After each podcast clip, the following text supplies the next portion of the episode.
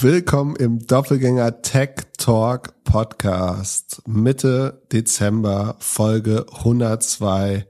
Pip, hast du endlich deine ETH-Domain? pip.eth. Nee, äh, ich hatte noch keine Zeit, mich damit zu beschäftigen. Ähm, aber ich habe verstanden, ich könnte die eventuell äh, kaufen. Mir hat mittlerweile jemand tatsächlich auf glöckler.eth Geld geschickt. Ein Hörer. Vielen Dank dafür. Und äh, refinanziert das schon die Kosten der Domain? Äh, fast. Schenk mir mal, du schenkst mir aus äh, gern Sachen. Schenk mir die doch mal äh, zum zu Weihnachten einfach. Wie wäre das? Einfach, weil du zu faul bist, dich damit auseinanderzusetzen. Ja, aber du hast doch so ein, äh, ein Wallet voller Ether und so. Das ist doch viel einfacher und friktionsfreier. Oder äh, kann man die einfach so übertragen dann auch? Ja, ja das, das geht. Und kauf gleich zehn Jahre dazu. Ich will nicht, äh, dass jedes Jahr neue verlängern müssen. Ja, das ähm, hört sich hört sich schlau an. So, wichtige Frage, wie geht's deinem Viech? Sekunde. Ganz gut. Mal. Also preislich nicht besser als vorher. Ich gehe davon aus, dass jetzt mal eine Woche irgendwie PR-mäßig ein bisschen Ruhe ist und es dann wieder interessanter wird. Oh, Floorpreis nur noch 4,8. Du bist am Floor jetzt relativ nah dran.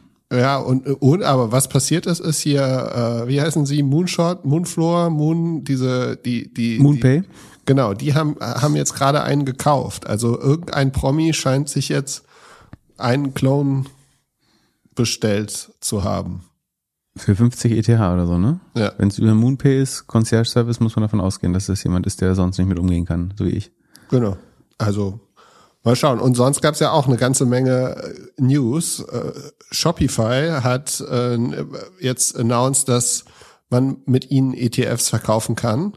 Da ETFs? Ich uns, bestimmt nicht. Äh, äh, NFTs, da, da Bestimmt wieder Dollar. Da habe ich uns auf die Liste setzen lassen. Also falls wir irgendwann eine Idee haben, äh, wie wir NFTs machen wollen, dann äh, können wir es vielleicht mit Shopify machen. Sonst Coinbase hat announced, wie sie so das Metaverse sehen und dass sie die sind für ja, Identity und äh, und so weiter, dass man da von einem von einer Galaxie ins andere mit ihnen zusammenspringen kann. Und äh, ja, und Adidas hat heute auch announced, dass sie jetzt, äh, also dass man heute, also gestern, jetzt irgendwie da irgendwas kaufen kann. Ich bin da nicht so ganz, ganz bullish, weil ich zum einen habe ich ja diesen Schuh gekauft und bin aber jetzt trotzdem nicht auf dieser Liste, um dann was zu kaufen. Zum mhm. anderen hat die Verifikation, das funktioniert ja alles über Discord, die meine Verifikation in dem Discord-Server hat nicht funktioniert. Also der, die scheinen ein bisschen technische Probleme zu haben. Ich glaube halt nicht, dass die Metaverses interoperabel werden alle. Also, dass du da Dinge mitnehmen kannst aus dem einen und anderen. Glaube ich einfach nicht. Weil dann könntest du ja alles außerhalb, könntest du alles in einem indonesischen Metaverse deine Sachen günstig kaufen und äh, dann ins Facebook Metaverse bringen. Und dann würde Facebook da kaum noch Geld verdienen. Ich glaube, du wirst Korkgeld zahlen. Das für, für mitgebrachte Sachen musst du auch was bezahlen, um das anzulegen oder so bestimmt. Du willst doch nicht, dass, dass Leute selbstgemachte Kunst mitbringen können oder woanders gekaufte. Dann da, dazu brauchst du doch nicht das Metaverse. Ja, ich bin mir da nicht so sicher. Ich glaube, ja, wahrscheinlich gibt's diesen einen Closed Garden bei, bei Facebook und äh, dann noch so die ein oder anderen Spielwiesen. Und werden Menschen dann wirklich, dann stirbt die Innenstadt ja endgültig, so, wenn wir irgendwie auch noch in die, in die, ins Metaverse gehen den ganzen Tag. Und ja. die, die Restaurants, alles, das würde ja, wenn das Leute wirklich machen, unheimlich viel Zeit saugen. Ja, aber vielleicht sind unsere Rohstoffpreise auch irgendwann so, so teuer, dass wir uns eh nicht mehr bewegen. Also in Amerika sieht man ja jetzt dann kann die Welt auch draußen total verkommen, weil wir alle zu Hause sitzen und ja. unser schönen Metaverse. Apropos schöne Metaverse-Welt. Äh, Facebook äh, schafft sie immer keine Überraschung zu generieren, sondern in Facebooks Metaverse gibt schon sexuelle Belästigung, Missinformation äh, und jede Menge Hass for free. Uh. Ähm, wenig überraschend. Wer hätte das gedacht? Ja, hättest, hättest also du gedacht, ich, dass ist, ist, ist das nicht nur Facebook in 3D, dieses Meta? Also was ist der, was macht das besser als Facebook 3D? Das, äh, wie auf jeder Party kommt es drauf an, wer, wer, wer da ist und wie die Leute sich benehmen. Ah, da ist Facebook ja schon immer der beste Türsteher gewesen. genau. genau. Facebook, was denkst du, äh, hat, Peloton hatte jetzt auch nicht die beste Woche nachdem sie gedacht haben, sie haben, haben sich äh, PR-mäßig gerettet. Wieso was da wieder los? Ja, der, Achso, der Typ hat irgendwen befummelt. ja, der hat äh, zwei Sexual Harassments von, von geraumer Zeit äh, bekommen. Also äh, irgendjemand scheint, ja, scheint es auf ihn abgesehen zu haben, dass er jetzt äh, zu sehr im Rampenlicht steht. Oder, also keine Ahnung, was er gemacht hat. Und ähm, äh, und wie, also wahrscheinlich hat er irgendwas gemacht, äh, würde ich mal von ausgehen. Sind Vorwürfe oder Verurteilung? Genau. Äh, Vorwürfe. Also und, mutmaßlich. Mhm. Ja, man, also er, das Interessante ist, ich habe nur muss, ein... Muss man ja auch ein bisschen vorsichtig sein. Es könnte genau. ja auch so ein Kachelmann sein, ne? Und, äh, der, also der hat bestimmt die, sagen, durch seine Rolle und sein Renommee äh, jede Menge Möglichkeiten. Klar, ähm, aber als Mann würde ich immer eher die, eher die andere Seite nehmen das, was passiert. Also, so er, auf jeden Fall hat er. Du gehst vor dir selber aus, meinst du, oder? er hat aber in einem Interview gesagt, dass er sich gar nicht so sicher war, ob er überhaupt bei dieser neuen Verfilmung mitmachen möchte. Weil das so viel ähm, äh, ja, Scheinwerferlicht auf ihn setzt. Äh, also ich weiß nicht, wenn man das jetzt zusammen zusammenspielt, dann dann dann kann man sich da selbst ein Bild machen.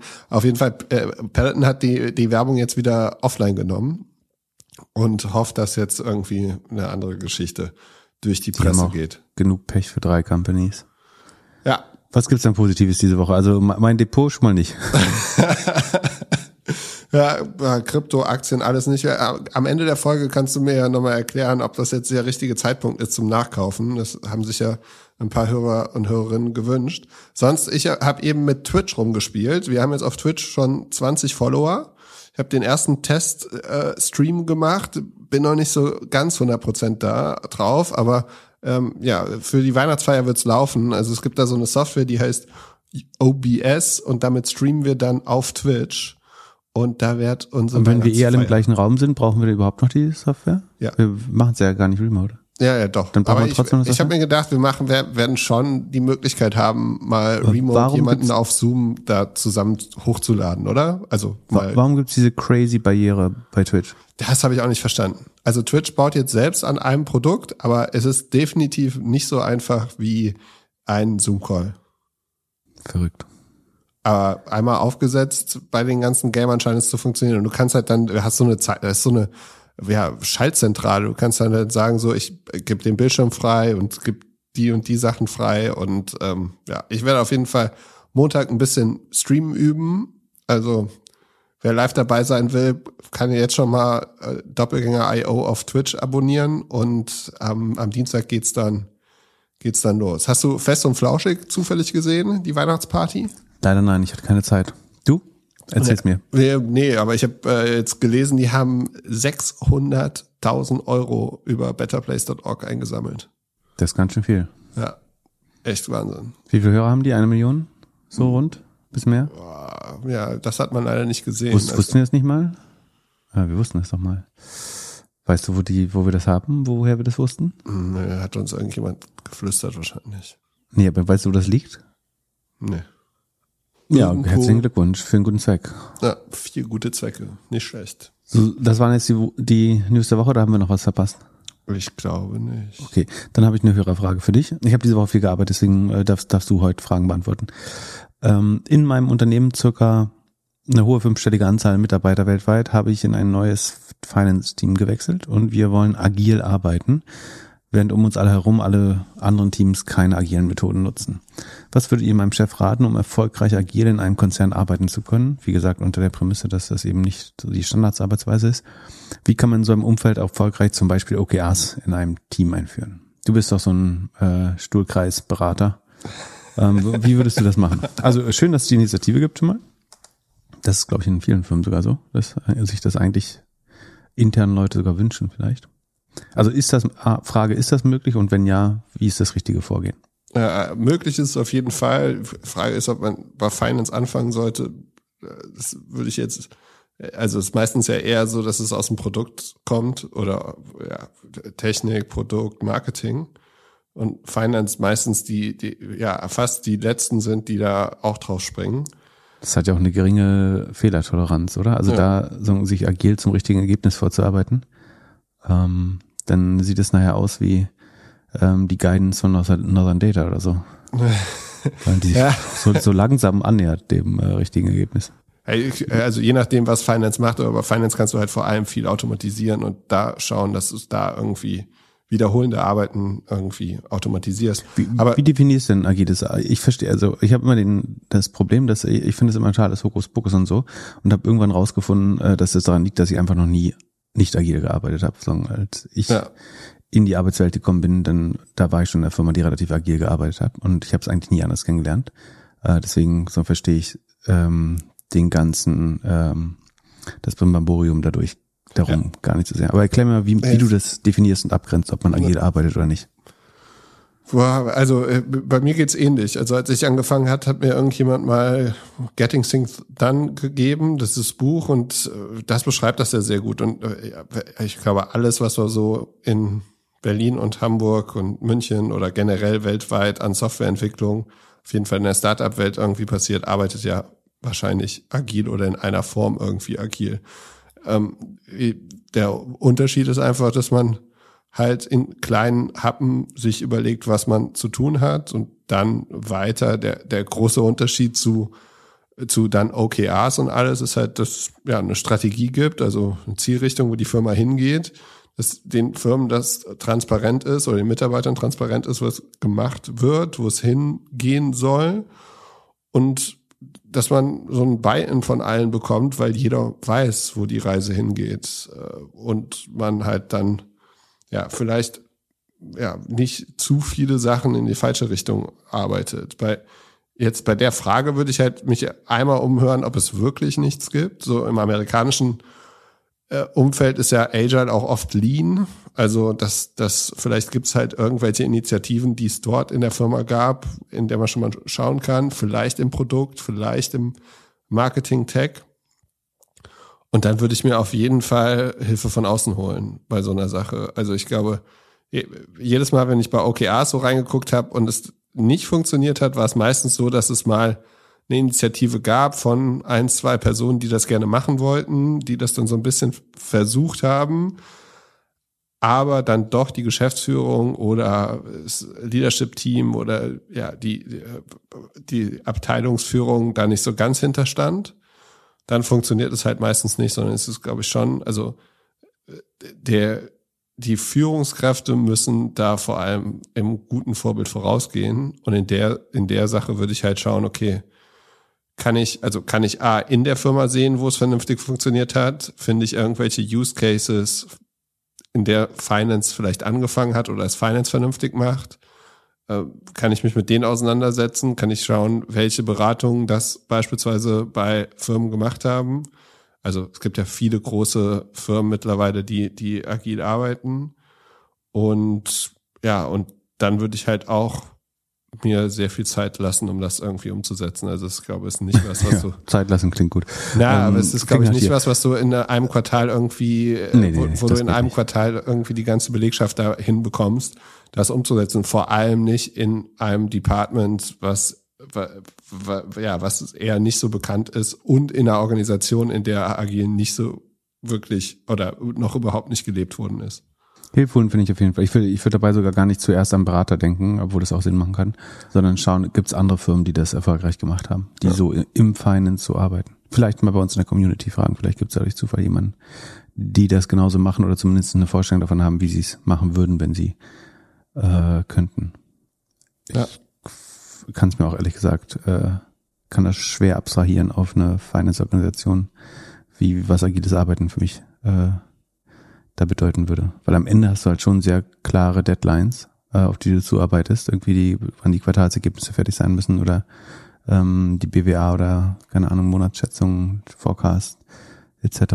Und wenig Fehlertoleranz, was auch nicht so viel Agilität zulässt. Ähm, kompliziert. Okay, danke für nichts.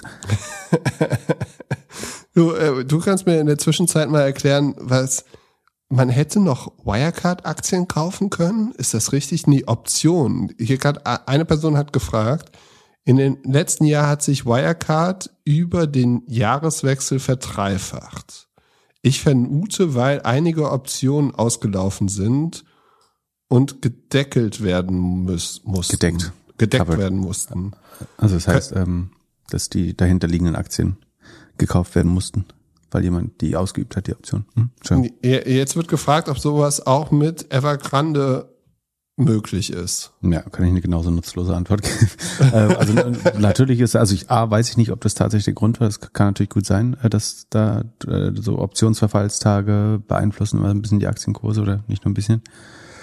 Ähm, es kann auch sein, dass Leute sich das zu Weihnachten schenken wollten und die Aktie, man kann sich die Aktie teilweise ausliefern lassen und dann wollten die vielleicht ihre Wirecard-Aktie nochmal als mahnendes Beispiel an die Wand hängen und ausliefern lassen und deswegen haben sie noch die gekauft. Natürlich kann das immer wieder so mit Pleiteaktien passieren, dass die nochmal so äh, nochmal zucken.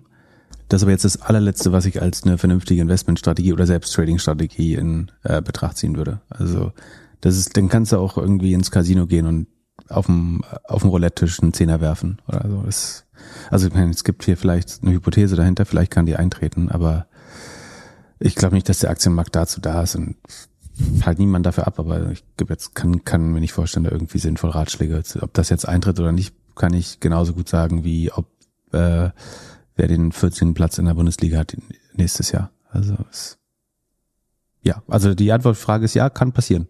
Wie hoch die Wahrscheinlichkeit ist, weiß ich aber nicht.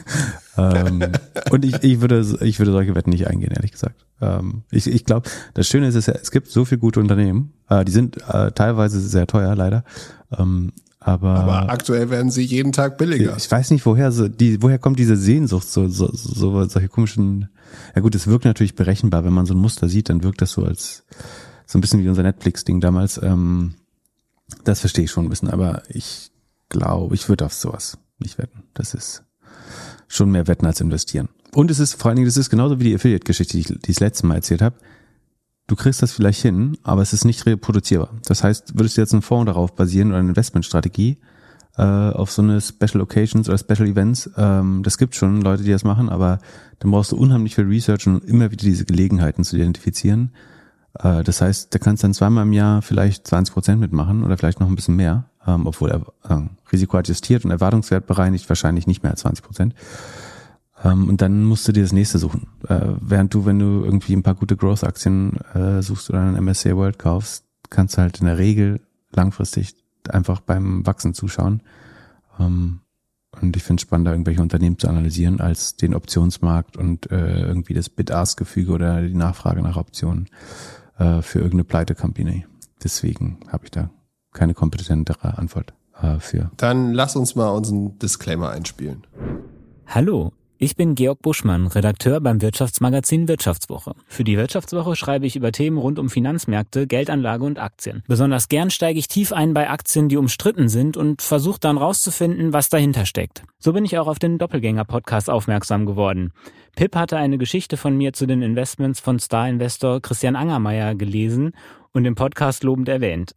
Dafür an dieser Stelle vielen Dank. Und ab 2022 könnt ihr auch mich hören. In der Börsenwoche werde ich zusammen mit meinem Kollegen Philipp Frohn pointiert das Anlagethema der Woche beleuchten. Die Vivo Podcasts gibt's bei vivo.de und überall, wo es Podcasts gibt. Diese Podcasts sollen euch, genau wie der Doppelgänger Podcast, informieren und unterhalten.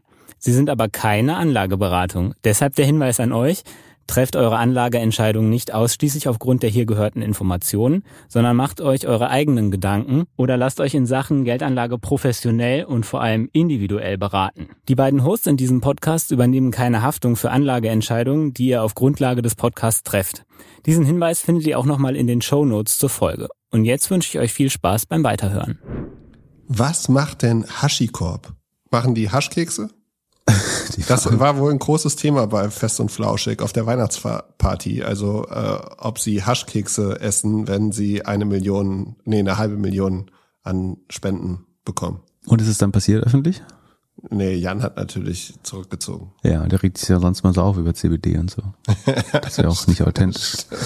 Hashicorp. Hashicorp macht die so ein bisschen Infrastruktur in der Cloud, also Cloud Infrastructure Management heißt das. Das heißt, die sichern äh, einerseits die Interoperabilität der verschiedenen Clouds, also dass du äh, sagen, so ein bisschen die Infrastruktur, auf der du zum Beispiel umziehen kannst äh, oder verschiedene Anwendungen in verschiedenen Clouds äh, benutzen kannst. Ähm, basiert auf einem Open Source Kern, äh, wie, wie einige Cloud Companies, ähm, aber hat eben da drauf so ein License und äh, Service Business noch, äh, was relativ profitabel ist Genau, die Produkte, weiß, weiß nicht, ob die kennst, aber es gibt so eins, das heißt Nomad, das ist ein äh, Scheduler und äh, Workload Orchestra, Orchestrator, also es orchestriert die Workload, ähm, wenn du Apps auf, auf, auf Server sozusagen raufspielst äh, und managst. Dann gibt's ähm, Console Service Network ähm, von HashiCorp. Boundary ist Secure Remote Access, also wie die Entwickler und Stakeholder an sozusagen auf die Server und auf die Cloud-Apps raufkommen. Vault, also Tresor ist ähm, äh, sorgt dafür, dass besonders sensitive Daten, zum Beispiel Kunden- oder Kreditkartendaten, ähm, sozusagen besonders safe in der Cloud äh, verstaut werden. Ähm, oder Packer kannst du vielleicht. Die, das baut automatisch Images oder also virtuelle Kopien von virtuellen Maschinen äh, in, in der Cloud. Ähm, das sind so die, die gängigsten Produkte, die, die mir irgendwie halbwegs was gesagt haben oder wo ich mal drüber gestolpert bin.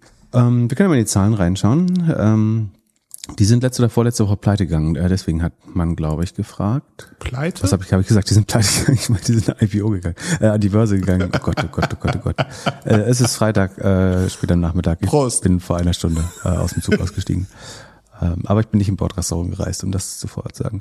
Genau, was war, achso, also der Grund, äh, also wir haben noch nicht super gute Zahlen, weil wir so nur den IPO-Prospekt haben, wo wir die letzten sechs Monate des Jahres drin haben ähm, und die drei vorhergehenden Jahre. Was man dort sehr schön sieht, ist, dass von 2019 auf 20 auf 21 ähm, insbesondere das Lizenz-Revenue eigentlich sehr gut gewachsen ist, von 5,6 auf 18,5 auf 36, also fast nochmal verdoppelt im letzten Jahr das äh, License-Revenue. Und dann das Support-Revenue, das aber auch eine Marge hat wie Software äh, bei HashiCorp. Also es ist nicht so, dass es jetzt Dienstleistungen werden, sondern äh, das ist durchaus auch margenstark, also hat auch 75, 80 Prozent Gross Margin, ist von 43 auf, auf 97 mehr als verdoppelt und dann nochmal auf 165 fast verdoppelt, also auch sehr gut. Sondern alle Revenue ähm, und die Cloud-Hosted Services auch eigentlich über 100 oder rund 100 Prozent Wachstum die letzten drei Jahre. So dass die Total Subscription Services ähm, von 50 auf 118 auf 206 äh, Millionen Umsatz gestiegen sind über die letzten drei Jahre. Also Zuletzt nicht mehr ganz eine Verdopplung insgesamt, aber davor mehr als eine Verdopplung. Und wenn man jetzt dann ins Current Trading, also in die letzten ähm, Monate diesen Jahres reinschaut, dann ist es aber schon so, dass sich ein bisschen eine Verlangsamung andeutet. Nämlich die ersten sechs Kalendermonate, das, was ich eben gesagt habe, war Financial Year, also 2021 ist schon abgeschlossen bei HashiCorp, weil es im Januar 31, also am 31. Januar, Entschuldigung, äh, endet. Ähm, jetzt schauen wir aufs Kalenderjahr bis Juli 31, also die ersten sechs Monate diesen Jahres. Ähm, da wiederum ist der Umsatz nur von 95 auf 142, also es müssten ziemlich genauso um die 50 Prozent sein gestiegen. Also das Wachstum hat sich stark verlangsamt, kann man schon sagen. 50 Prozent ist immer noch ein ganz gutes Wachstum, aber es äh, ist äh, wirklich äh, jetzt nicht mehr das, was man die letzten drei Jahre gesehen hat, was auf dem Papier sagen, für ein IPO perfekt ist, wenn da irgendwie noch äh, fast dreistellige Wachstumsraten hat. Aber das sieht man eben im Current Trading, heißt sozusagen die letzten Informationen, die, die neuesten Monate, ähm, also wie die Firma jetzt gerade performt. Und das, wie gesagt, das wächst, wächst auch deutlich mit rund 50 Prozent, aber eben nicht mehr so stark wie zuvor. Während es aber Loss from Operations sind 40 Millionen auf einer Basis von 142 äh, Revenue also ungefähr 30, ne, negative 30 Prozent Operation, Operating Marge. Ähm, jetzt kann man noch gucken, wie die das wegadjustieren. Davon sind, ah, davon sind aber nur drei Millionen Stock-Based Compensation. Also so viel lässt sich da gar nicht, also man kann davon ausgehen, dass das auch nach Gap noch sehr ähnlich aussieht, so. Und dann haben wir jetzt eben in Anführungsstrichen nur noch 50 Prozent Wachstum, aber eine minus 30-prozentige Operating Margin. Und das ist, hm, ich kann mal gucken, ob auf den Cashflow, Sekunde, da muss ich mal kurz gucken. Um die, also wir haben, den Cashflow ist im IPO-Prospekt leider nicht, Sekunde, ich finde ihn auf Anhieb nicht im, äh, Sekunde, im IPO-Prospekt.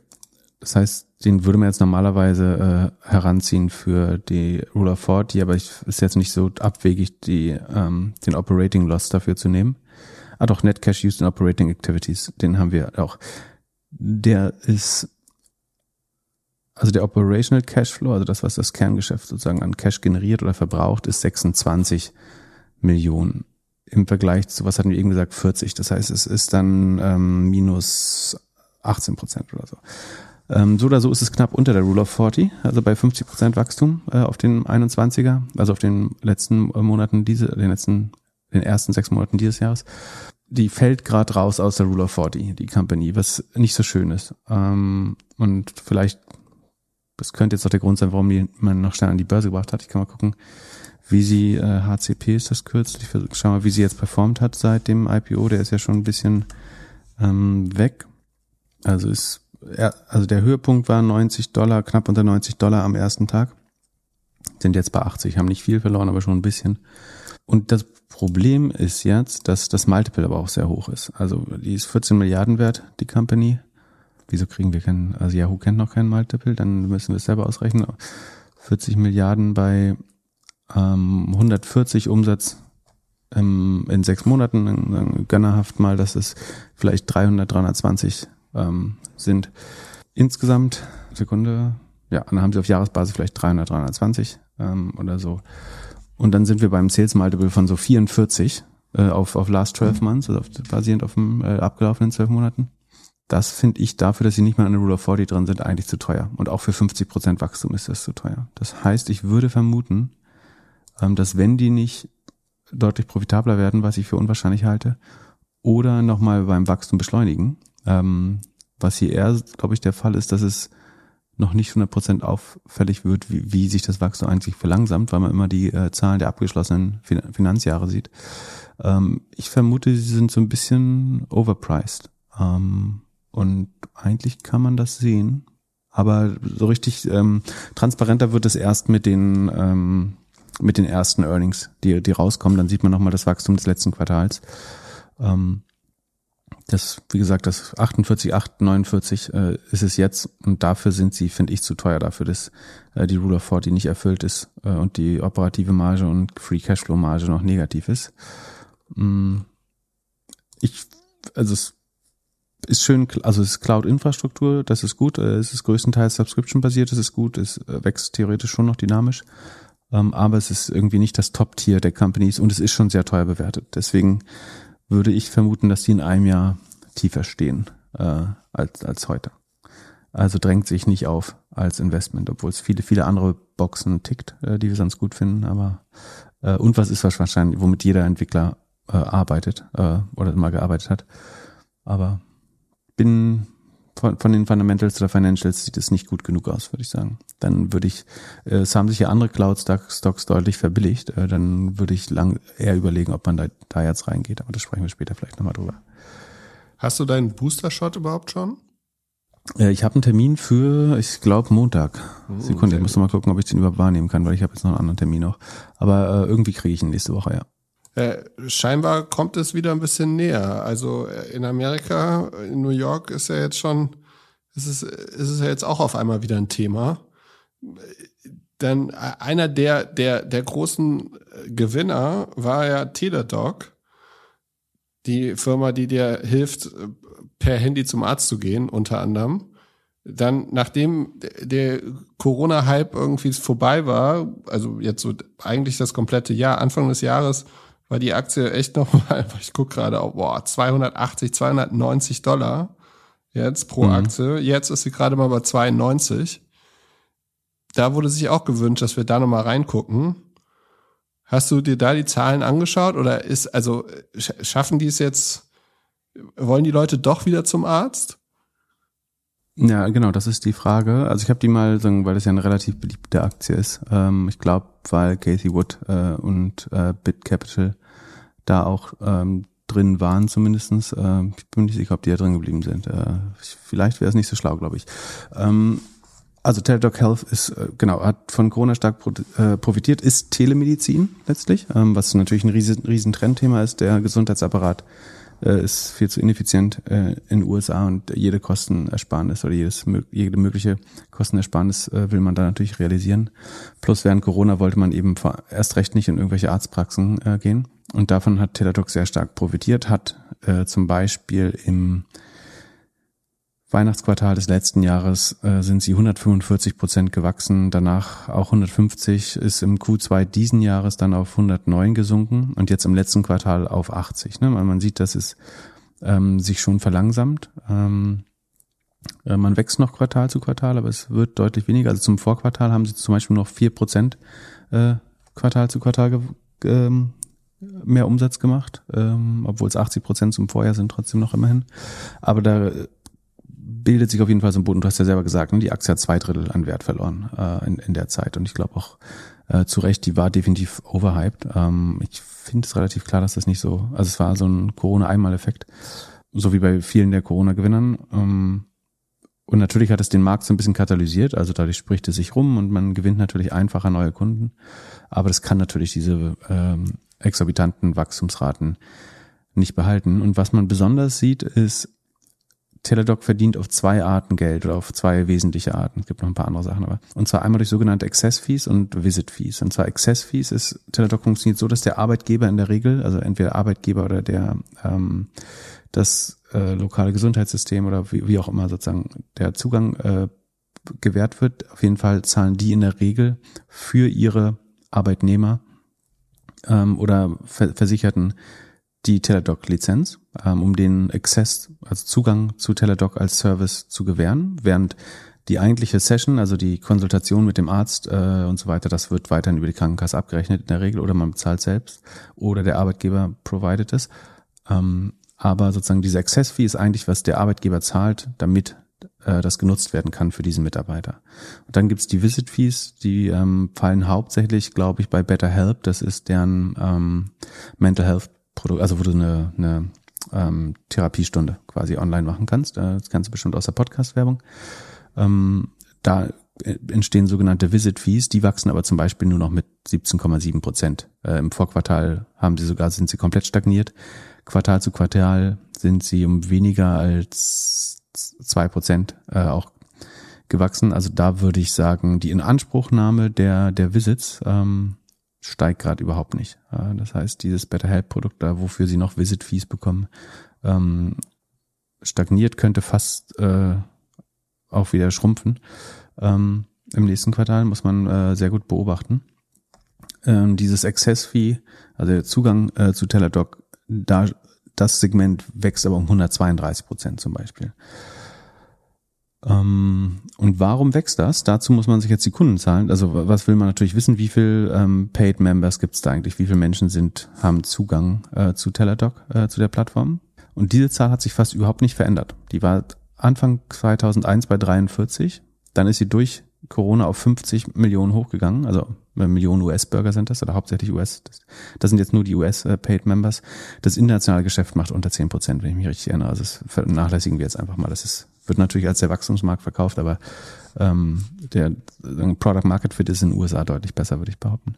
Und äh, viele Länder haben auch eigene Lösungen in, in Nordics ähm, und auch in Deutschland arbeiten ja viele daran. Das halt, das ist, ich finde es nicht ganz klar, ob Teladoc da im Rest der Welt auch noch gewinnen kann. Ähm, wie gesagt, das bleibt dann sehr lange auf 50 Millionen. Äh, ein Jahr später im Q1 2021 sind wir bei 51,5 Millionen, gerade mal es geht auf 52 hoch, jetzt 52,5, aber man sieht sehr langsames ähm, Kundenwachstum oder Memberwachstum. Also im Quartal zu Quartal des letzten Jahres sind wir jetzt fünf, haben wir fünf Prozent mehr Member gewonnen.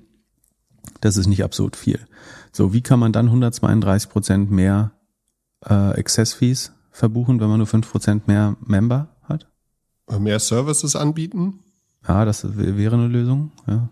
Es gibt eine wichtige Kennzahl, die heißt PMPM, äh, die weisen sie immer so aus, ähm, die heißt per month per member. Das ist sozusagen der Umsatz, den sie per month per member machen.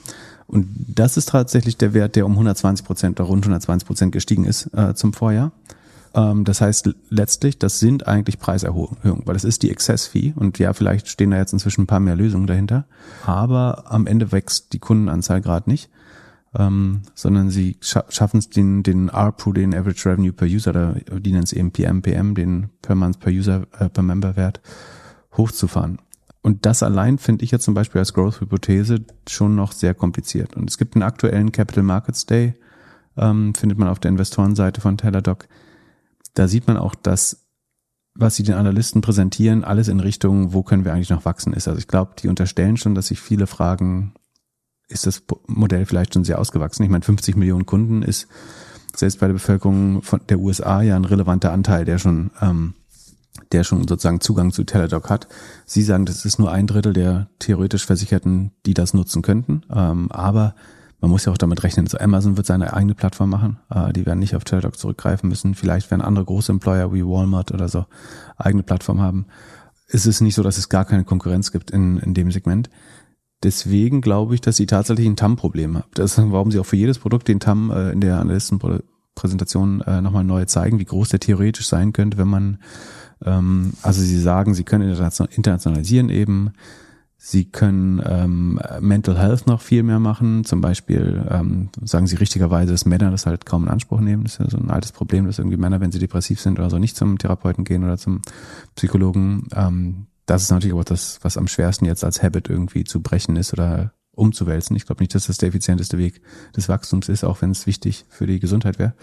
Ähm, mehr Fachgebiete kann man anbieten. Es ist oft so bei Telemedizin-Sachen so, dass so schambehaftete Themen zuerst gemacht werden. Also wo du jetzt vielleicht nicht ähm, in einem kleinen Dorf deinem äh, Mitschüler oder ehemaligen Mitschüler äh, als Hausarzt begegnen willst und sagen willst, dass du ähm, erektile Dysfunktion hast oder Haarausfall oder ähm, äh, was gegen Chlamydien brauchst oder so. Also ähm, deswegen sagen, sagen sie, sie wollen es noch weiter ausbreiten.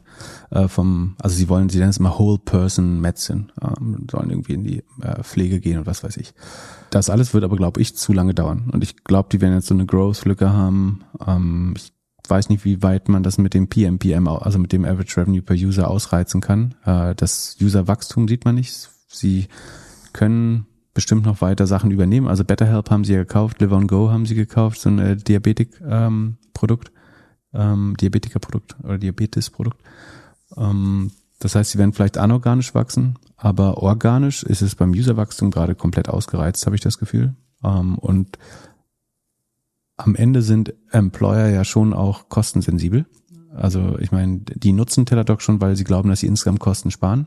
Achso, und das andere, was, was äh, Teladoc noch sagt, dass sie, sie wollen langfristig nicht mehr Fee-basiert, sondern Impact-basiert bezahlt werden. Also sagen, wenn du gesund wirst, dann wollen sie einen Revenue-Share haben an deiner Gesundheit so ungefähr. Und das könnte den, den Revenue per User auch nochmal, also sagen, wenn wir den Mitarbeiter wieder fit machen für die Firma, dann kriegen wir äh, den, den, den Arbeitsausfall äh, mit 20 Prozent des Arbeitsauffalls, den wir äh, aus der Welt geschafft haben oder so. ähm, das verkaufen sie so ein bisschen als Vision. Ähm, das, das, das kann natürlich klappen. Äh, ich bin skeptisch, äh, aber ich glaube, dass irgendwann hast du wirst halt mehr Konkurrenzprodukte in der Zukunft haben und ich glaube, das war eine sehr starke Corona-Sonderkonjunktur. Ähm, und ich, die Frage ist jetzt, wie, das kann ich nicht so richtig gut einschätzen, wie viel Bargaining Power, also wie viel Verhandlungsmacht haben sie gegenüber Arbeitgebern, um diese Preiserhöhung weiter durchzuführen. Also ähm, schaffen sie genug Mehrwert für ähm, genug neue Produkte und genug Mehrwert für Arbeitgeber, dass die bereit sind, immer mehr dafür zu bezahlen. Ähm, 2,50 pro Mitarbeiter pro Monat ist natürlich nicht viel, aber es kommt halt auf die normale Krankenversorgung halt drauf letztlich. Ne? Also es ist ja, du bist damit ja nicht versichert, sondern es ist nur, damit du die Plattform benutzen darfst. Und ansonsten musst du halt die Behandlung weiter zahlen. Die Behandlung könnte telemedizinisch natürlich effizienter sein wahrscheinlich. Das heißt, der Arbeitgeber hat trotzdem einen Vorteil. Ähm, aber das ist halt die Frage, wie viel wie viel Wert sie stiften und wie viele Prozent sie davon haben dürfen. Ähm, bis dann vielleicht ein Konkurrent auch wieder kommt, der es einfach günstiger macht. Und das könnte, glaube ich, Amazon sein äh, in dem Bereich. Die arbeiten ja an ähnlichen Sachen mit, wie heißt das, Amazon.care oder so. Ähm, deswegen, das, das Gute wiederum ist, ähm, ich glaube, sie sind nur mit, äh, Sekunde, T-Doc ist das Kürzel, ist wie gesagt in doppelgänger.io slash Sheet in unserem Google Sheet auch drin, ist rund 15 Milliarden wert. Und das Sales Multiple ist, glaube ich, so acht, wenn ich mich nicht irre. 7,5, genau. Das ist natürlich jetzt nicht super durch, äh, wie gesagt, sie haben zwei Drittel verloren, ähm, aber achtmal Sales, das ist jetzt nicht so teuer, aber die Operating Margin ist halt immer noch minus ein Drittel. Also sagen, äh, ein Drittel des Umsatzes wird noch verbrannt, wenn man so will, obwohl es natürlich Kundenakquise ist und man wahrscheinlich sehr lange Kohorten hat. Also der Customer Lifetime Value ist enorm, würde ich annehmen. Ähm, es sei denn, es kommt eben doch noch ein günstigerer Anbieter. Ähm, und die, die Frage ist, glaubt man eben daran, ob das 80 Prozent Growth, da kann man jetzt sagen, das ist gut. So pro forma sind sie auch in der Rule of 40 drin, knapp drüber. Ähm, 7,5 ist jetzt kein crazy Multiple mehr.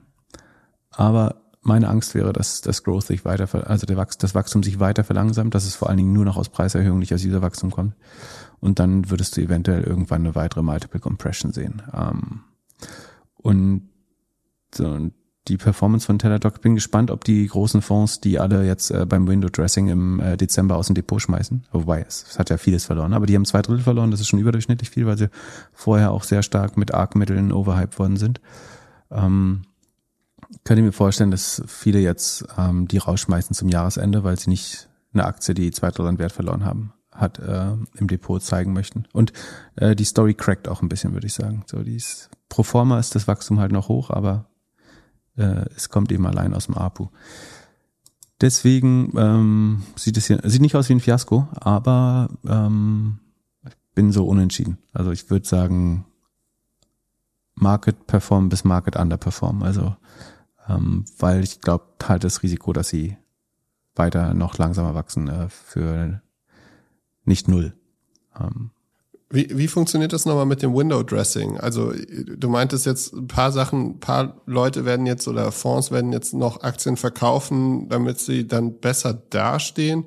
Heißt das, dass genau. so Firmen wie beispielsweise ein Teladoc oder ein Peloton also so Corona Die kriegen nochmal richtig eins rüber auch zum ja. Jahresende eventuell, genau. Also Window Dressing heißt, äh, viele Fonds müssen nur einmal im Jahr oder zwei, äh, quartalsweise oder halbjahresweise ihre, ähm, ihre Holdings, also die Firmen, die sie investierten, disclosen, äh, also offenlegen. Was man natürlich macht, also niemand will jetzt so, sagen, hättest du Wirecard gehabt, dann löscht du natürlich natürlich, weil niemand, äh, du, willst, kannst ja nicht sagen, äh, du bist hier Top Manager und hast Wirecard im Depot gehabt. Ähm, oder wenn du irgendwas, was eben deutlich über 50 Prozent verloren hat, dann würdest du dich wahrscheinlich davon trennen, damit es so aussieht, ähm, obwohl man es an der Performance ja eigentlich trotzdem sieht. Also Performance spricht ja Bände in dem Fall. Aber du möchtest natürlich eher die Gewinner des Jahres im Depot zeigen ähm, und nicht, dass du in denen, die am meisten korrigiert haben, äh, investiert warst. Ähm, das würde den Eindruck erwecken, dass du kein guter Manager bist. Deswegen könnte ich mir vorstellen, dass ähm, die aus ein paar Depots also aus ein paar Portfolios von Fonds verschwinden. Und wie, wie du was äh, vollkommen richtig ist, das könnte weiteren Druck auf die Aktie ausüben. Also die, das ist jetzt dann so ein bisschen self-fulfilling prophecy, die, die übers Jahr stark verloren haben, könnten jetzt nochmal weiter verlieren im äh, Dezember. Der Dezember ist, ich glaube, im Durchschnitt gar kein schlechter Anlagemonat, aber die, die verloren haben, die werden dann oft nochmal ähm, weiter verprügelt. Und äh, dazu kommt nochmal der Steuereffekt, ne? Den haben wir letztes Mal beschrieben, dass du könntest unter bestimmten Umständen, nämlich dass du vorher Kapitalertragssteuer gezahlt hast, ähm, könntest du die, einen Teil davon wieder zurückholen. Ähm, und das für, würdest du typischerweise auch bei Positionen machen, die Buchverluste haben übers Jahr. Und oder seit Kauf, nicht übers Jahr, sondern seit, seit dem Kauf Buchverluste haben. Und auch das trifft dann eher Aktien, die schlecht gelaufen sind, logischerweise, und nicht die Top-Performer. Ähm, und so schichtet sich das alles gegen Jahresende nochmal um. Und das ist eigentlich nicht 100 Prozent, also aus Sicht des Individuums, des Traders, ist es rational. Aus Gesamtmarktsicht entstehen da eigentlich Ineffizienzen wieder, nämlich dass die Aktien eventuell dann zu günstig sind. So bei einem Peloton kannst du dich ja inzwischen fragen, ob die nicht zu günstig ist. So und ein Teladoc ist jetzt auch nicht absurd teuer bewertet mehr.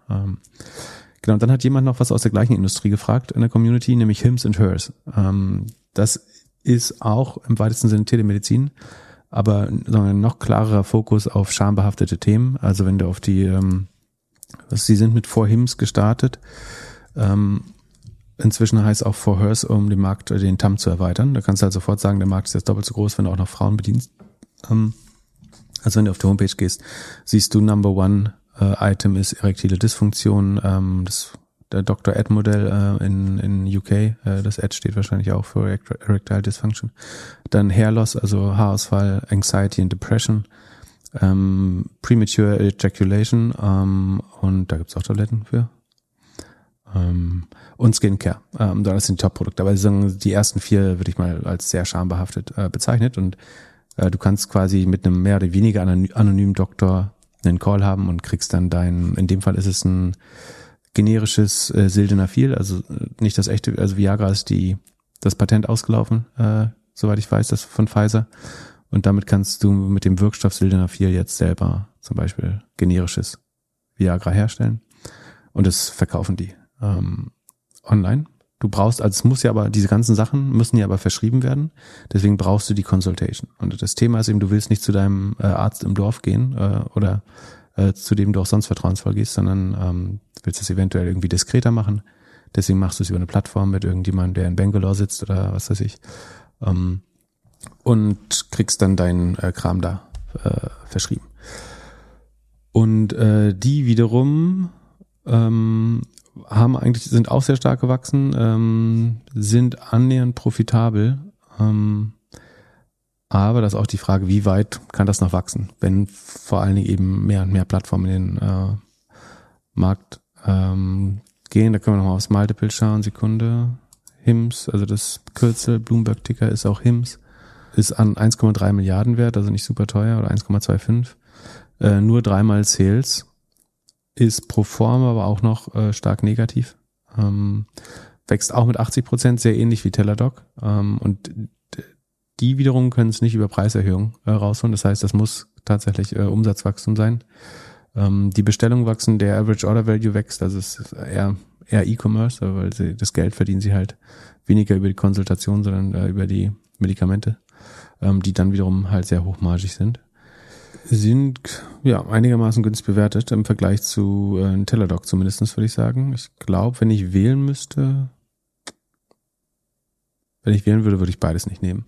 Ähm, aber vielleicht, also ich, ich glaube, dass mit der Marke Hims and Hers, also das, ich bin mir nicht sicher, ob das funktionieren wird, äh, das auch äh, als Frauenprodukt dann nochmal zu etablieren. Da geht es dann um äh, hauptsächlich Haut und Akne, aber natürlich auch andere ähm, irgendwie schambehaftete Themen gefühlt ist vor Hims äh, ein bisschen fairer bewertet äh, als, als Teladoc. Aber es wird halt, also warum ist das so? Weil es als E-Commerce bewertet wird und nicht als Subscription-Plattform ähm, wie Teladoc.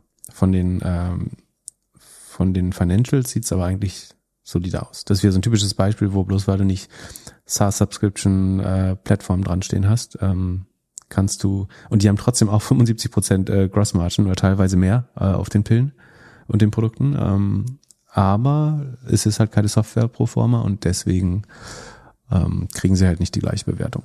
Ähm, ich glaube, das sicherere Investment ist wahrscheinlich äh, vor HIMS. Dass das langfristig eine, äh, also dass sie langfristig über 50 Prozent wachsen, glaube ich auch nicht. Auch bei denen wird nach Corona jetzt äh, werden ein paar schlechte Quartale kommen, glaube ich. Also ich würde die gerade beide meiden, ehrlich gesagt.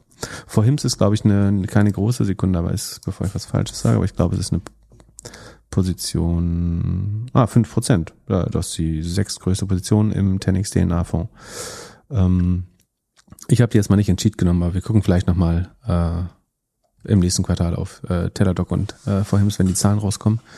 Ähm, ich kann mir ab vorstellen, dass sie so ein bisschen verzögert das sehen, was die E-Commercer im Fashion-Bereich jetzt, äh, was die sehr hart trifft. Ähm, deswegen würde ich gerade die Finger da. Und die werden jetzt nicht explodieren im nächsten Jahr. Also wahrscheinlich, wenn, äh, man zahlt jetzt sehr viel Unsicherheit. Das ist so ein bisschen wie, du kannst wahrscheinlich für 20 Prozent mehr in ein Startup nach einem Product Market Fit ähm, investieren. So, warum willst du dann jetzt schon in der Seed-Runde investieren, ähm, wenn auch so viel Risiko ist? Und so ein bisschen kannst dir mit ein bisschen Aufpreis oder vielleicht sogar zum gleichen Preis ähm, kannst du mit viel mehr Informationen die Aktie kaufen äh, im nächsten Quartal. Deswegen würde ich vielleicht sie nicht generell meiden, aber ich würde sie zu diesem Zeitpunkt gerade nicht kaufen, weil die ganz nahe Zukunft äh, nochmal sehr starke ähm, Volatilität erzeugen könnte. So, das war schon relativ lang. Hims und Hurst sind auch als Spec an die Börse gegangen, richtig? Und genau. Da genau. war ja jetzt, also gab es jetzt überhaupt einen erfolgreichen Spec dieses Jahr? Mm, gemessen an den Zahlen, also den, du, also wirst ja messen sozusagen, ob er sie über dem äh, über dem Ausgabepreis von 10 Euro rausgekommen ja. sind. Gab es nicht viele. Ich glaube, ähm, wahrscheinlich ist ähm, DraftKings noch im Plus. Ja, und, und der Trump. Ja, gut, aber das ist, das ist ja auch nur Meme. Ja, DraftKings ist noch bei 27,50. Ähm, dann Space schaue ich mal, wo die stehen. Ähm, also Virgin Galactic ist auch nur noch bei 14, äh, aber immerhin positiv. Äh, die waren mal bei 50, ne? Haben sich auch gedrittelt. Nee, bei 56 waren die sogar. Ähm, nee, aber ich meine, dass die meist, also vieles, was über Specs äh, an die Börse gekommen ist, war eben nicht äh, Qualität. Von daher ist es nicht äh, verwunderlich. Ähm, Krass. Und, aber ich meine, prinzipiell ist das ein super hochspar, also vor Hims ist schon ein sehr hochmargiges Modell mit 75% Marge ähm, für generische äh, Arzneimittel. Und du hast wahrscheinlich sehr gute Customer Lifetime Values. Also, dass die noch unprofitabel sind, ist wahrscheinlich schlau. Äh, also in Customer Acquisition investieren wahrscheinlich schlau, weil ähm, keines dieser Probleme geht ja von alleine weg. Also ob es erektile Dysfunktion ist oder ähm, vorzeitige äh, Ejakulation oder Haarausfall. Oder, äh, ich kann dir aus Erfahrung sagen, nichts davon geht von alleine wieder weg. Ähm, und von daher glaube ich, dass die Kohorten ähm, wahrscheinlich ganz gut aussehen. Es äh, sinnvoll, da noch weiter in Marketing zu investieren. Deswegen bin ich für, für HIMS im Zweifel schon ein bisschen äh, politischer. Äh, und es ist letztlich fairer bewertet. Aber es ist nicht die richtige Zeit zu kaufen, das glaube ich außerdem. Ja, das wäre jetzt die Frage. Wir haben ja äh, von mehreren Seiten äh, die Frage bekommen, ob jetzt der Zeitpunkt ist zum Nachkaufen. Die Woche war ja ein bisschen auf und ab so, erst rot, dann gab es mal so einen halben Tag, in dem alles nach oben gegangen ist und äh, jetzt geht wieder alles in den Süden.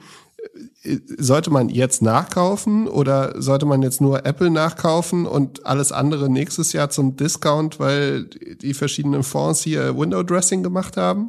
Mal, mal angenommen, du hättest jetzt eine, eine kleine liquide Spritze bekommen mhm. von irgendwie, keine Ahnung, Exit oder sowas. Mhm. Was würdest du jetzt machen? Ja, gute Frage. Also ich meine, ich glaube jetzt, dass ein Fonds nicht ein CrowdStrike oder Cloudflare verkaufen, weil auf, auf Jahressicht sind die eigentlich noch äh, im Plus zumindestens, teilweise sehr deutlich oder ein Square oder sowas. Ähm, sonst wird er die treffen, zum Beispiel Specs oder Sachen, die so year to date auf Jahressicht als die auftauchen in den Hauptverliererlisten des Jahres. So, die wird das stärker betreffen. Ich glaube nicht, dass natürlich sind viele Tech-Aktien jetzt äh, sagen, da wurden die Bewertungen angepasst. Ähm, ähm, das heißt nicht, dass die jetzt alle von Window Dressing betroffen wird. Ähm, bei den Sachen, die klare Corona-Gewinner sind, ähm, also ein Zoom, ein Peloton, ein Hims, Hers, äh, viel E-Commerce, viel Fashion, da würde ich wahrscheinlich erst so ein bisschen abwarten, bis ich der, die neue Baseline wieder abzeichnet. Also wenn ich, wo ich wieder ein bisschen erkenne, von welcher Basis wachsen sie jetzt zukünftig wie schnell. Ähm, das kann man mit diesem, äh, mit dieser 24 monats kager so ein bisschen äh, rausfinden, indem man den Corona-Effekt versucht rauszubügeln. Ähm, da würde ich jetzt vielleicht nicht nachkaufen. Ich glaube, was man schon machen kann, also wir sagen niemandem wann, äh, also Timing der Märkte funktioniert in aller Regel nicht. Ähm, was, glaube ich, richtig ist, dass bei Firmen, wo sich die gesamtwirtschaftliche Lage eigentlich nicht verändert hat und die sind dann 30 Prozent günstiger geworden, ähm, dann senkt das natürlich das weitere Rückschlagpotenzial. Also natürlich können die nochmal 30 Prozent verlieren, dann hätten sie insgesamt rund 50 Prozent verloren.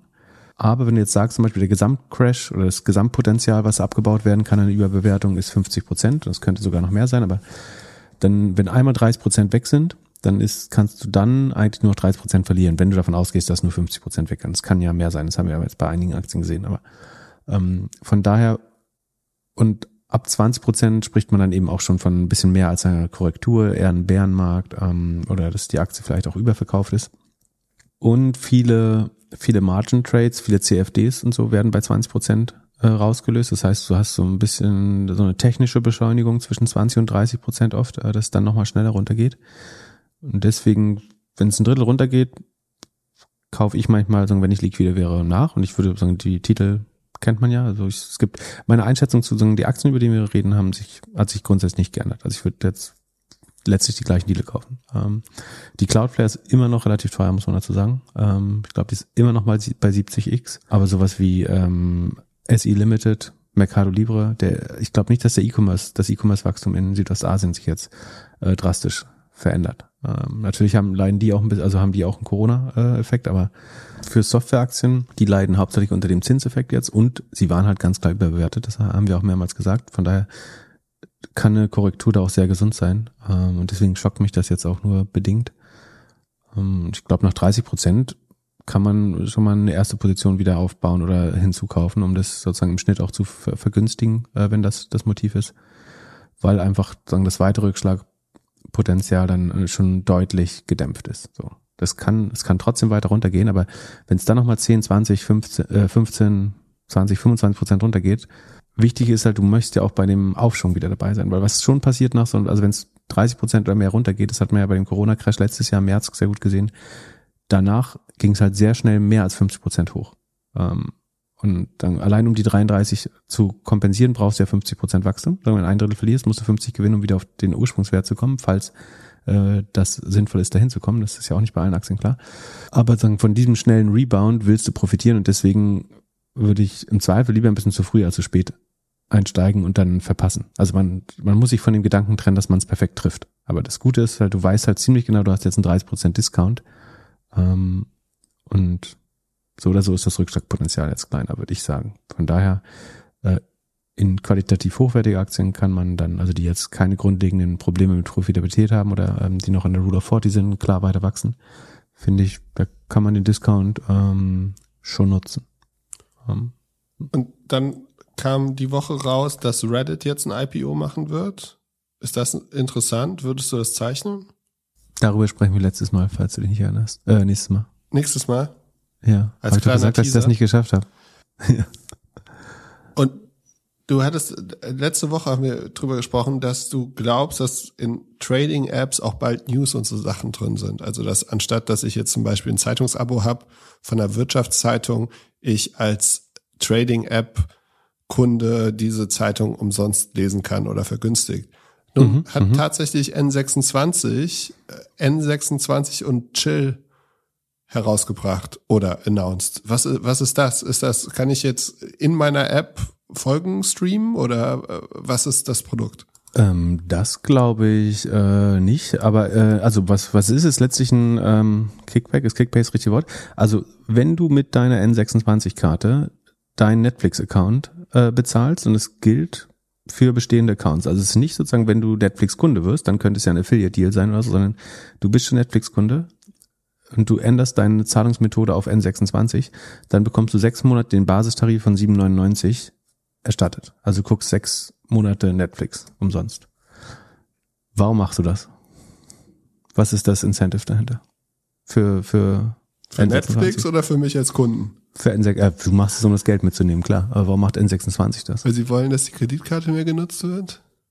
Da, das ist an, an und du kriegst ein, genau, du kriegst halt ein Recurring Payment, ne? Also es ist, ich würde schätzen, dass äh, der Durchschnitts-APU ist nicht 7,99, sondern eher so 10, weil die Leute das größere Paket vielleicht auch haben. Ähm, also wenn du mit 10 rechnest, oder sagen, lass uns bei 7,99 bleiben, der Einfachheit halber. Also es sind 100 Euro im Jahr, die dann ähm, inklusive Steuern, also die, die, die, die VAT oder die Umsatzsteuer wird ja Payment Volume trotzdem für N26. Ähm, die kriegt Netflix zwar nicht, aber dann über das Payment läuft ja äh, die gesamte Summe. Das heißt, sie haben 100 Euro pro Kunde Payment Volume eingekauft. Wahrscheinlich für die nächsten vier Jahre, bis die Kreditkarte abläuft. So, du hast 400 Euro TPV ähm, geschaffen Dafür sind jetzt aber 8 mal 6 sind 42, nee, 48. Also 50 Euro für 400 Euro TPV klingt noch viel.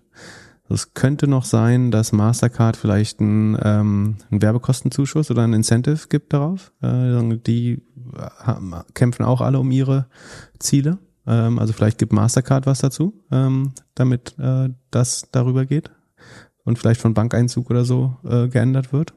Und was hat, könnte Netflix. Ich habe überlegt, ob Netflix es vielleicht macht, um, wenn du es einmal über Apple oder den Google Store abgeschlossen hast, dann zahlen sie ja 15% an den App Store Provider. Oder wenn du Apple Payment benutzt, also Apple Pay benutzt, dann zahlen sie so oder so Apple Pay. Und vielleicht müssen sie das nicht mehr zahlen, wenn der Kunde nachträglich durch die neue Gesetzgebung, dass du dann, wenn der Kunde nachträglich, also ich bin mir nicht sicher, es ist Spekulation, aber ist es vielleicht so, dass wenn der Kunde nachträglich das Zahlungsmittel ändert, dass Apple dann den, das Anrecht auf die Paymentgebühr oder vielleicht sogar die App Store Gebühr verliert? Ja. Das wär, dann wäre es dann wär's natürlich schlau von Netflix, das zu subventionieren, so hintenrum. Weil ähm, pioniert hat das Model, glaube ich, Crypto.com. Die geben dir nämlich auch 100% Kickback oder Cashback auf sein Netflix und Spotify-Abo. Äh, also wenn du bei Crypto.com deine Kreditkarte hast, so ein Krypto-Broker, dann bekommst du 100% deines Netflix oder ähm, Spotify-Abos zurück. Ich weiß nicht für welche Zeit, aber also wahrscheinlich ähnliches Angebot oder besser. Und bei denen ist wieder, bei denen ist noch mal ein bisschen einfacher, weil das wird, das bleibt mit hoher Wahrscheinlichkeit in der Plattform. Also die Leute zahlen sich das nicht aus, sondern wahrscheinlich kaufen sie Krypto damit oder es bleibt im Crypto.com Universum drin und es wird entweder, also es ist auf jeden Fall Total Payment Volume, es wird aber wahrscheinlich auch ähm, Assets under Management oder Assets under Custody, es wird vielleicht auf Crypto.com damit gehandelt, das heißt, du holst da irgendwie nochmal anderthalb, zwei Prozent Gebühren raus und kriegst das Geld so wieder. Bei denen macht das Sinn. Bei N26 ist es sehr teuer erkauftes Total Payment Volume, aber sehr berechenbar. Ne? Also du hast sehr berechenbaren Umsatz. Und wenn es einmal gewechselt ist, bleibt es vielleicht wirklich sehr lange äh, die N26-Karte im Profil. Ähm, und ich würde vermuten, dass auf jeden Fall Mastercard was dazu gibt, vielleicht auch Netflix, ähm, um die Abhängigkeit von ähm, Google und Apple so ein bisschen damit zu durchbrechen. Und vielleicht, vielleicht weiß das jemand aus der Community. Wenn wir haben ja ein paar äh, Payment-Experten in der Community äh, und, und in der Hörerschaft. Wenn jemand das besser versteht, ähm, ich würde es gerne aus reinem Interesse besser verstehen. Äh, das klingt noch so, als gäbe es da noch ein Incentive oder Häkchen, was ich noch nicht verstehe. Ja, ich, ich habe dir letzte Woche ja ein neues Feature gezeigt in der Signal-App. Also hier, dass man jetzt da den Mobile Coin hin und her schicken ja, kann. Du bist die, die deutsche Jane, Jane, ähm, äh, wie heißt äh, Jane Manchung schon. Ja, ich, äh, du findest auch immer die Hidden, Hidden Features in Apps jetzt. Ich, ich so, so wirst du berühmt. Ach übrigens krass, es haben alle Leute, die wir erwähnt haben, haben sich bedankt, weil sie unheimlich viele äh, Twitter-Follower bekommen haben. Äh, durch ja, uns. Also ausnahmslos jeder, zumindest von denen, die ich erwähnt habe, äh, hat irgendwie gemeint, es äh, waren überraschend viele neue äh, Follower. Und selbst Jane hat mir geschrieben, äh, das, was ist los? Sie hat lauter deutsche Follower bekommen. wir, wir scheinen der Grund zu sein. Äh, hat, cool. sie, hat sich liebe Dank, schöne Grüße. Ja, äh, es war, war mir gar nicht so bewusst, dass das so positiv enden wird. Aber äh, also willkommen oder schön, dass, dass das so gut geklappt hat. Aber äh, nimm doch mal kurz dein Telefon raus und mach einmal Spotify auf. Wenn du da auf unseren Podcast gehst, da siehst du auf einmal, dass man uns bewerten kann. Also Wo ich denn? würde kurze Frage, äh, als Moment, ich das Moment, äh, ich kann das nicht. Doch. Ist das vielleicht ein Apple Uni Feature? Nö, also falls du unseren Podcast schon mal auf Spotify gehört hast, kannst du das wohl machen. Ey, ich schwöre dir, ich kann es nicht. Ich glaube, das ist eine App. Zeig's in die Kamera, ich glaub's dir nicht. Tatsache. Ja, auf Android funktioniert's vielleicht nicht. Krass, vielleicht ist es auch die äh, Sekunde. Ich guck mal, ob die App aktuell ist. So viel Zeit muss sein. Können dir keinen Quatsch erzählen. Nee, du hast bestimmt ähm. nicht die aktuelle App. Auf jeden Fall interessant ist, sie haben, also man kann es bewerten Sie haben es wahrscheinlich auch so ein bisschen als Growth Hack genommen, weil es ja schon zieht, wenn, wenn Podcaster sagen und Podcasterinnen, äh, hier bewertet uns im Apple Store. Das hat man vorher nicht gesagt. Jetzt sagen, sagen wahrscheinlich alle, bewertet uns, schreibt uns bitte eine Bewertung auf iTunes oder gibt uns ein, gibt uns Sterne auf ja. Spotify. Und auf Spotify ist es tatsächlich so, du kannst nur Sterne geben. Also du kannst jetzt muss, schreiben. Muss nicht kreativ sein, du kannst uns nicht beschimpfen, du kannst nur schrei äh, kannst nur zwischen eins und fünf Sterne geben. Spotify ist aktuell. Es gibt in Android noch nicht das Feature. Aber erklär, ich verstehe, ich glaube das immer noch nicht mit diesen Bewertungen. Warum sind die Bewertungen nochmal wichtig? Äh, ich glaube, das ist halt einfach, also es ist wie bei Booking.com. Es ist am, am Ende ist es ein Conversion-Thema. Sucht doch, nie, sucht doch niemand den Podcast nach den Sternen. Aus. Nein, nach den Sternen nicht. Aber wenn du sagst so, ich, also keine Ahnung, guckst dir drei True Crime Podcasts an und wird sich, äh, wird sich für einen entscheiden, dann nimmst du doch wahrscheinlich. Und wie viele Hörer haben wir schon durch, durch die, durch die Portale gewonnen? Genau null. Wow. Oder nicht null, aber, aber kein, nicht mal fünf Prozent der Hörer kommen über, also Discovery im App Store. Ja, wir bringen denen auf jeden Fall die meisten Traffic. Da, dafür gehst du den Leuten immer auf den Sack mit den komischen Bewertungen. Wo, wobei man sagen muss, äh, dass das Apple-Feature schon irgendwie mehr gebracht hat. Wir waren ja, ja, zwischenzeitlich ja, genau. unter, den, unter den Top 50 Podcasts in Deutschland. Ja. Also äh, das ich, ich mag krass. Apple ja auch schon mehr als Spotify fast. Aber ich wüsste, wie Spotify das ändern kann. ähm, also zum Beispiel, indem sie hier die Bewertung mal frei. Also auf Android geht es noch nicht bei mir. Schade. Okay. Naja, wenn ihr ein äh, Apple-Handy habt, dann könnt ihr uns jetzt auch auf Spotify bewerten. Ja, wir ähm, freuen uns. Und, und, und, immer auf beiden Plattformen hören, natürlich. genau, sonst, äh, wir sehen uns auf jeden Fall am Dienstag live um 21 Uhr auf unserer Christmas Party. Link äh, ist in den Show Notes und ja, bis dahin. Und dann gucken wir auf jeden Fall, wie Resolve doch noch zwei Milliarden wert geworden ist. Aber das machen wir, ja genau. Aber vorher machen wir noch eine kurze, äh, kurze Podcast-Folge und dann gehen wir in den Twitch-Raum. Ach so, äh, ist ja Weihnachtsfeier. Ja, ach nee. Ah, das ist ja würdig. Weihnachts Weihnachtsfeier und äh, ins Back anschauen. Da freue ich mich schon drauf. Oh, dann äh, da hm, müssen wir vorsichtig sein mit dem Konsum. ähm, hm.